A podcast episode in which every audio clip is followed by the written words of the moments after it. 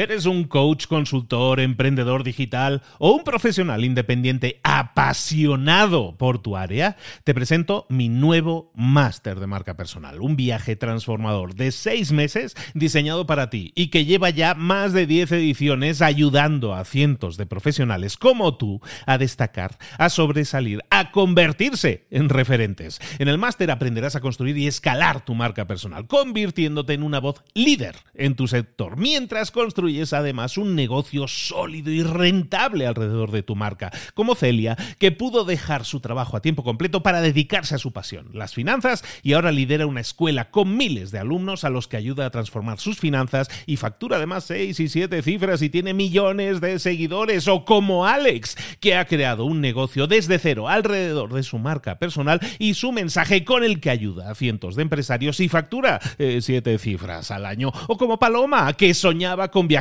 por el mundo y que ahora vive como nómada digital con cientos de miles de seguidores y más de 17.000 alumnos. Gracias al máster, su sueño pasó de ser una idea a una realidad rentable y reconocida. Este es el momento de que tú también dejes tu huella, de influir y de vivir por fin de tu pasión. Visita librosparaemprendedores.net barra marca y descubre muchas más historias de éxito de gente que confió en nuestro método. En junio comenzamos además la nueva generación y añadimos más novedades, más servicios y más soporte que nunca. Únete a la élite de profesionales que ya están cambiando sus vidas. ¿Estás listo? ¿Estás lista para desarrollar tu marca personal y ser nuestra próxima historia de éxito? Pues visita librosparaemprendedores.net barra marca y comencemos.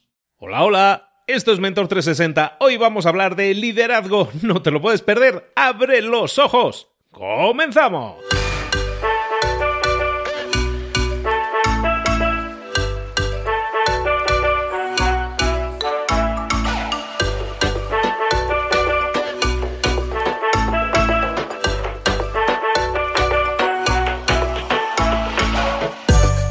A todos, bienvenidos un día más a Mentor 360. Aquí estamos todos los días, de lunes a viernes, trayéndote a los mejores mentores del planeta en español en todas esas áreas de conocimiento que nunca tuvimos a mano a alguien que nos las explicara así entre tú y yo, pero bien explicado, y nunca lo hemos tenido, la verdad, y ahora sí lo tenemos. Tenemos la oportunidad de tener acceso a los mejores mentores del planeta en todas esas áreas en las que puedes crecer y desarrollarte y tener un crecimiento exponencial a nivel personal y a nivel profesional. Áreas como marketing, como ventas, como liderazgo, como comunicación, como motivación, como crecimiento personal, autoconocimiento, emprender con propósito marca personal, redes sociales, hablar en público, todas esas áreas y más, y más que vienen, bueno, eso es sorpresa, ¿eh? No lo podemos decir, pero vienen más áreas todavía en las que crecer.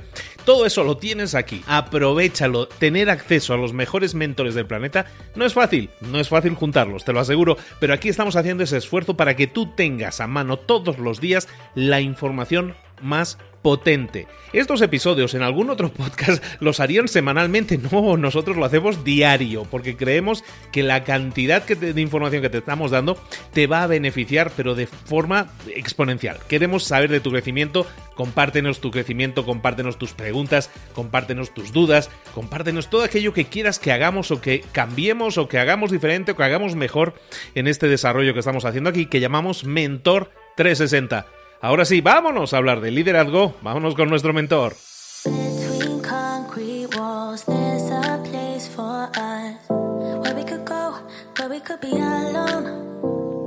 Hoy hablamos de liderazgo, como estábamos diciendo, y cuando hablamos de liderazgo tenemos que irnos a Argentina a hablar con nuestro mentor de temas de liderazgo, que no es otro que el grandísimo Leo Picholi. Leo, ¿cómo estás? Buenos días, querido. ¿Qué tal, Luis? ¿Cómo te va? Perfecto, encantado, feliz de tenerte de nuevo con nosotros para hablar de estos temas de liderazgo que tanto nos surge, que, que muchas veces estamos hablando de temas de liderazgo y estamos tocando temas de, de convivencia en la empresa, de vivir en la empresa, de, de cómo ser felices, porque al final yo creo que eso es súper importante. Hagamos lo que hagamos, que busquemos la felicidad. Tú pones una serie de temas, me encanta porque pones una serie de claves también siempre muy accionables y entonces eh, siempre deseando hablar contigo de nuevo. Leo, ¿De qué nos vas a hablar hoy? Hoy creo que debería ser un, capítulo, un episodio importante hablando de liderazgo, porque vamos a hablar solamente de qué hace un líder, cuál es el trabajo verdadero de un líder. A a mí me gusta mucho la simplicidad. Me gusta, hay una frase de Leonardo da Vinci maravillosa, que es, la simplicidad es la mayor sofisticación. Entonces, trato siempre de encontrar la forma de reducir a la menor instancia cualquier idea. Y eso traté de hacer con el liderazgo. Si tuviera que simplificar el liderazgo a la menor cantidad de factores posibles, llegué a cuatro. Para mí el líder tiene cuatro tareas, nada más que cuatro. Bueno, puede comer e ir al baño además de eso, pero tiene cuatro tareas básicas. La primera es definir la visión, definir eso que va a invitar a otros a, unirse, eso que va a hacer que el mundo sea mejor después de lograda, que puede ser convertir a, a los humanos en una especie multiplanetaria, que es una visión que tiene Elon Musk, o puede ser eh, construir la empresa que dé el mejor servicio de venta online del mundo, o que puede ser curar la, la o cualquier otra visión que haga del mundo un mundo mejor. Es una visión, es una descripción, es una frase, lo más simple posible, que invita a otros a unirse. Puede ser ganar el campeonato mundial de fútbol, una visión.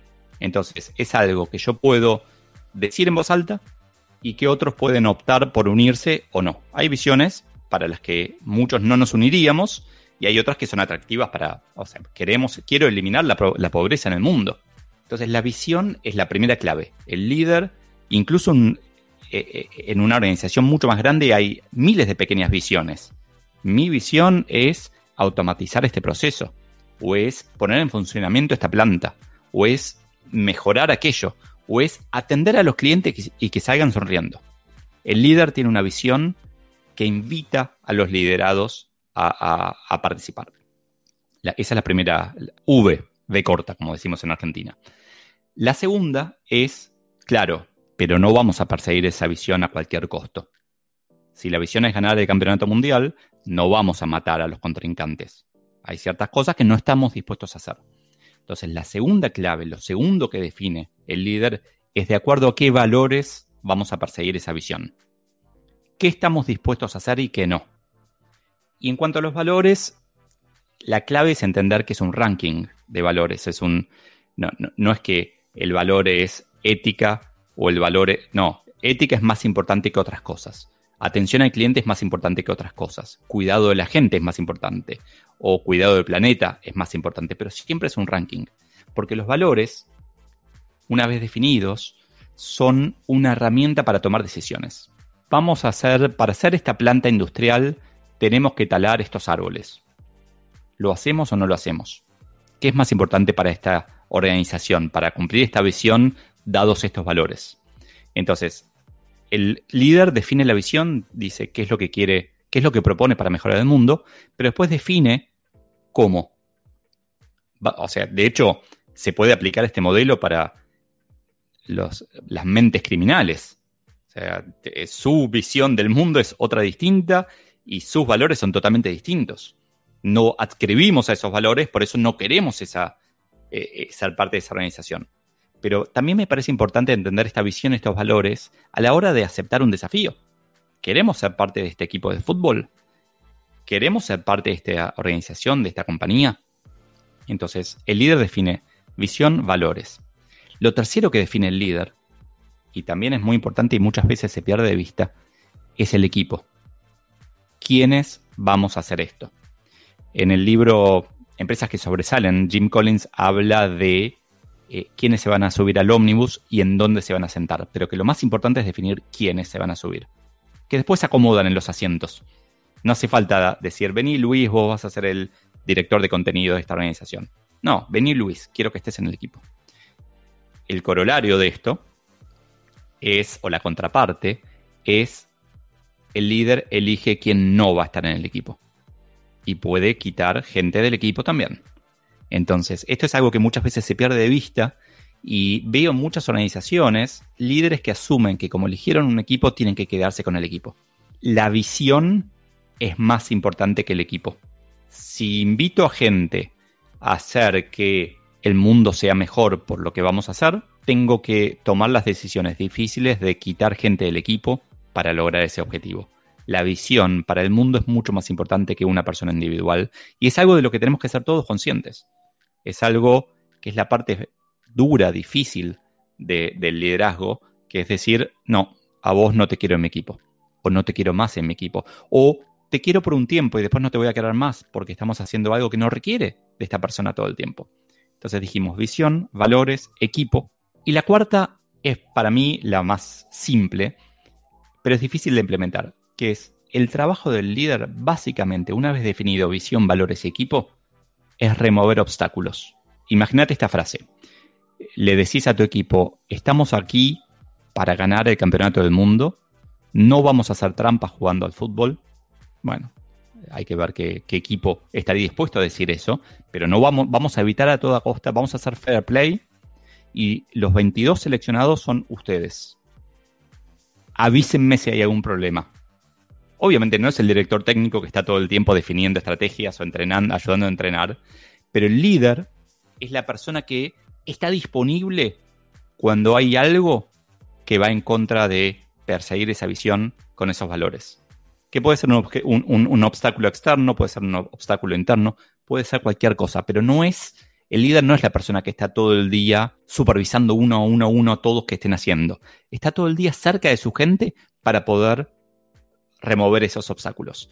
Es algo que en otro episodio hablábamos de, Reed Hastings diciendo, el CEO de Netflix, que no tomó ninguna decisión el trimestre pasado. Eh, para mí ese es el formato de liderazgo que tenemos que abrazar de ahora en más. Es un líder que está disponible, no está supervisando. Somos humanos, no necesitamos supervisión constante.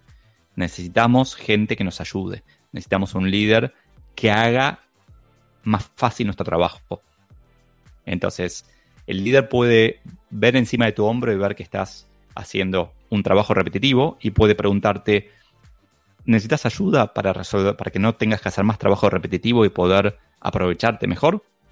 El líder puede leer el diario y enterarse de que hay un competidor nuevo o enterarse de que hay una amenaza y puede juntar el equipo y decir, hay una crisis viniendo, ¿qué vamos a hacer? El líder tiene que estar ahí para remover obstáculos.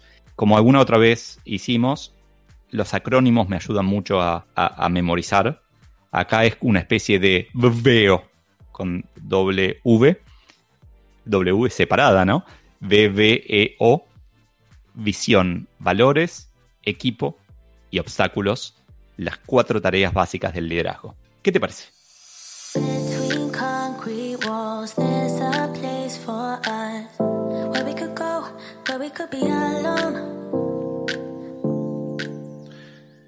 Bien, me parece muy bien. Eh, me, me, hace pensar mucho en que probablemente uno de los mayores errores que un líder estándar, llamémoslo así, comete es precisamente algo que comentabas por encima, que es el, ese micromanagement que llaman, ¿no? El, estar siempre pendiente de toda y cada una de las decisiones, hasta si esto tiene que ir con tinta roja, tinta verde, o si el logo tienes que subirle o bajarle, o sea, y el cuadro tienes que enderezarlo.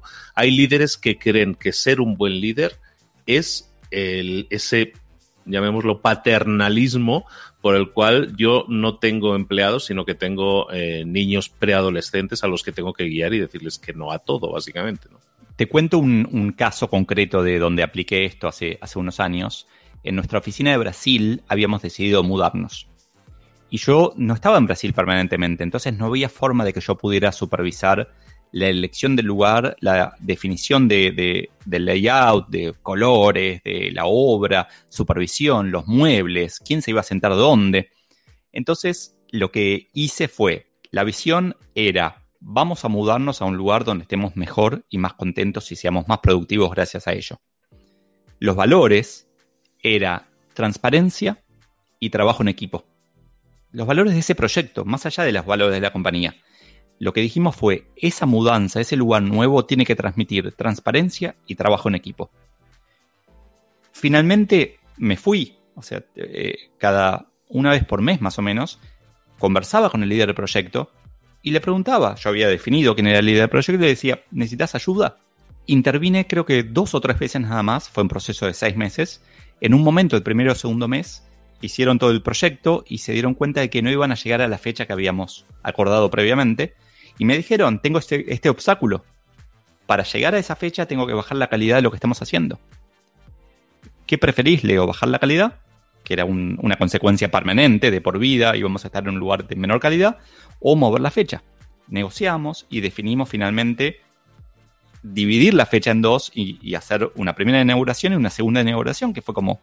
Pero prácticamente como líder no tuve que intervenir más que cuando surgían urgencias, habiendo definido visión, valores y equipo. Entonces, esas urgencias son los obstáculos. En otro momento, eh, al principio tenía que definir con qué estudio de arquitectos hacerlo. Y les pregunté, bueno, ¿cómo van a decidir? Y este es el más barato. Está bien, pero ¿cuál es el más transparente? Porque dijimos transparencia y trabajo en equipo. Y ahí empezaron a, indagar y a preguntárselo. Y la verdad que había unos que venían con referencias mucho más sólidas, con gente que había trabajado y que nos habían dicho que eran honestos. El otro no. Entonces, en vez de mirar solamente precio, metieron otros valores, o sea, metieron específicamente el valor transparencia y tomamos la decisión en base a, los dos factores. Entonces, yo solamente intervine en dos o tres momentos y la verdad que es uno de, las, de los procesos de los que más orgullo siento y no le cuentes a nadie pero no hice nada. Solamente definí visión, valores, equipo y obstáculos. Pero al final estábamos hablando, concatenando con temas que comentabas el otro día, ¿no? Poniendo el ejemplo que mencionabas también del tipo de Netflix que, que no tomaba decisiones en ese último mes y estaba contentísimo por ello. Esa, esa consecuencia al final viene de haber sembrado precisamente lo que estabas diciendo, ¿no? Las, esas tareas brillantes que tiene que hacer un líder que a lo mejor no son, eh, hablamos también de ponderación en alguna ocasión, no son a lo mejor las más ponderadas, pero son las que pueden hacer que tu equipo sea más efectivo, más productivo y que tomando un poco el símil que te decía antes de que uno es un paternalista que tiene hijos preadolescentes, de esta forma consigues que tus empleados se vuelvan adultos, se vuelvan personas que tomen sus propias decisiones, eso aumenta seguramente su confianza, su certidumbre y todo eso es productivo y eso es trabajo del líder. 100% y, y el líder termina siendo más potente si tiene líderes debajo potentes.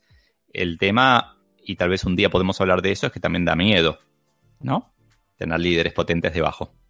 Por, por el tema del, del, prescindible, ¿no? Por el tema de, hacerse imprescindible muchas veces porque, porque te aferras a tu silla, te aferras a tu, a tu puesto de, de empleo, pero también hemos hablado y es, es eh, hoy yo creo que es sensato decir que no el conseguir un puesto de trabajo indefinido no tiene que significar un puesto de trabajo de por vida, al contrario, ¿no? Porque eso probablemente nuble tu crecimiento en muchos casos. 100%. Entonces, tenemos que ser, para ser buenos líderes, tenemos que ser generosos, claramente. Totalmente de acuerdo, como siempre, muy alineado con todo lo que nos has explicado hoy, Leo. Excelente. Para todos aquellos que digan, este tema no me afecta a mí porque yo no soy jefe de nada, que sepan que algún día pueden llegar a serlo. Y si quieren llegar a serlo, probablemente la única forma de conseguirlo sea aplicando estas reglas, estas tareas, verdaderas cuatro tareas del líder que nos comentaba hoy nuestro queridísimo Leo Piccioli. Leo, como siempre, muchísimas gracias. Recordarle a la gente que estás súper activo, sobre todo en LinkedIn y sobre todo también en Instagram que tienes eh, y que es lo presume siempre y está muy bien, que es probablemente de los pocos autores que tenga su propio libro autoeditado, digámoslo así, en audio en Spotify gratis. Por lo tanto, no hay barreras. Si quieres aprender más de liderazgo, si quieres hacerlo con Leo, sintonízalo también en, su, en tu Spotify habitual y escucha tú, eh, tú soy solo, tú soy solo ese gran libro que recomiendo altísimamente y que te puede dar muchísimas más lecciones. Aparte, como lo hace Leo, de manera muy cercana y poniéndote un montón de ejemplos de su, de su propia experiencia. Por todo eso, muchas gracias. Muchas gracias a vos, Luis. Que tengas un buen día. Igualmente, saludos.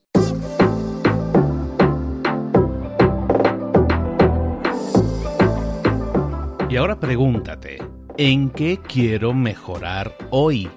No intentes hacerlo todo de golpe, todo en un día. Piensa. ¿Cuál es el primer paso que puedes dar ahora mismo? En este momento, quizás. A lo mejor te lleva dos minutos hacerlo. Si es así, ¿por qué no empezar a hacerlo ahora? ¿Por qué no empezar a hacerlo ya? En este momento. Ahora. Cierra los ojos. Respira hondo y repite, sé lo que tengo que hacer. Sé cuál es el siguiente paso. Voy a darlo en este momento. Piénsalo. Siéntelo y hazlo.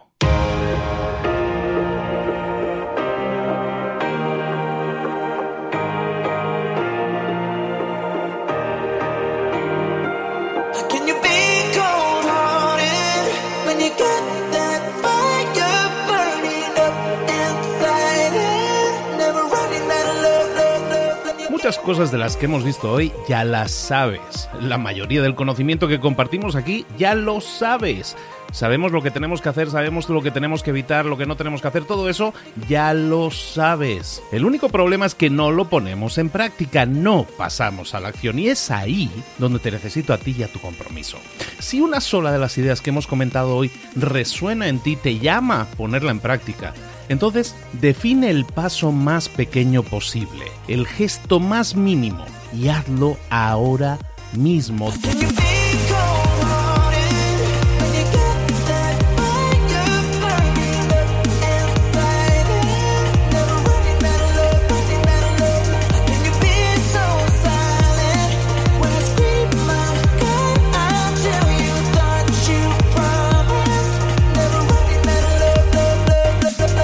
Hablo de crecimiento personal, pero también de crecimiento profesional. Expandir tu red de contactos, mejorar tus relaciones con los demás, aprender alguna cosa nueva, poner en práctica una pequeña técnica que te ayude. Todo suma, pero solo suma si lo pones en práctica. No si piensas en ponerlo en práctica. Pensar en ponerlo en práctica no sirve, tienes que ponerlo en práctica, pasar a la acción.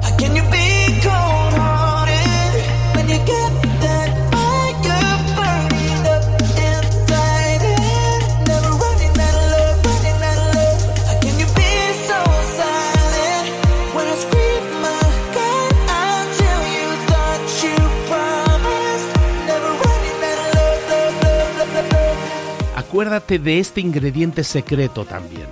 El ingrediente secreto es la actitud. Tu actitud. Tu actitud transmite. Si sales a la calle con ganas, la gente lo va a notar. Si sales a la calle sin ganas, la gente también lo va a notar. El mundo está ahí fuera, te está esperando, por lo tanto sal ahí fuera, sal a la calle y sal con ganas, sal con actitud. No esperes a mañana, ya sabes lo que tienes que hacer y ya sabes que lo puedes hacer hoy. No veas pasar la vida, vive la vida. Tienes las mismas 24 horas que tienen los demás, haz que valgan la pena. Entrega en estas próximas 24 horas tu mejor versión. Te esperamos aquí mañana para continuar creciendo. Te esperamos aquí mañana con más mentores, pero el día de hoy está completito delante de ti. Así que ponte en pie pisa fuerte, respira hondo, sal ahí fuera y conquista tu día. ¿Eres un coach, consultor, emprendedor digital o un profesional independiente apasionado por tu área? Te presento mi nuevo máster de marca personal, un viaje transformador de seis meses diseñado para ti y que lleva ya más de 10 ediciones ayudando a cientos de profesionales como tú a destacar, a sobresalir, a convertirse en referentes. En el máster aprenderás a construir y escalar tu marca personal, convirtiéndote en una voz líder en tu sector, mientras construyes es además un negocio sólido y rentable alrededor de tu marca, como Celia, que pudo dejar su trabajo a tiempo completo para dedicarse a su pasión, las finanzas, y ahora lidera una escuela con miles de alumnos a los que ayuda a transformar sus finanzas y factura además seis y siete cifras y tiene millones de seguidores, o como Alex, que ha creado un negocio desde cero alrededor de su marca personal y su mensaje con el que ayuda a cientos de empresarios y factura eh, siete cifras al año, o como Paloma, que soñaba con viajar viajar por el mundo y que ahora vive como nómada digital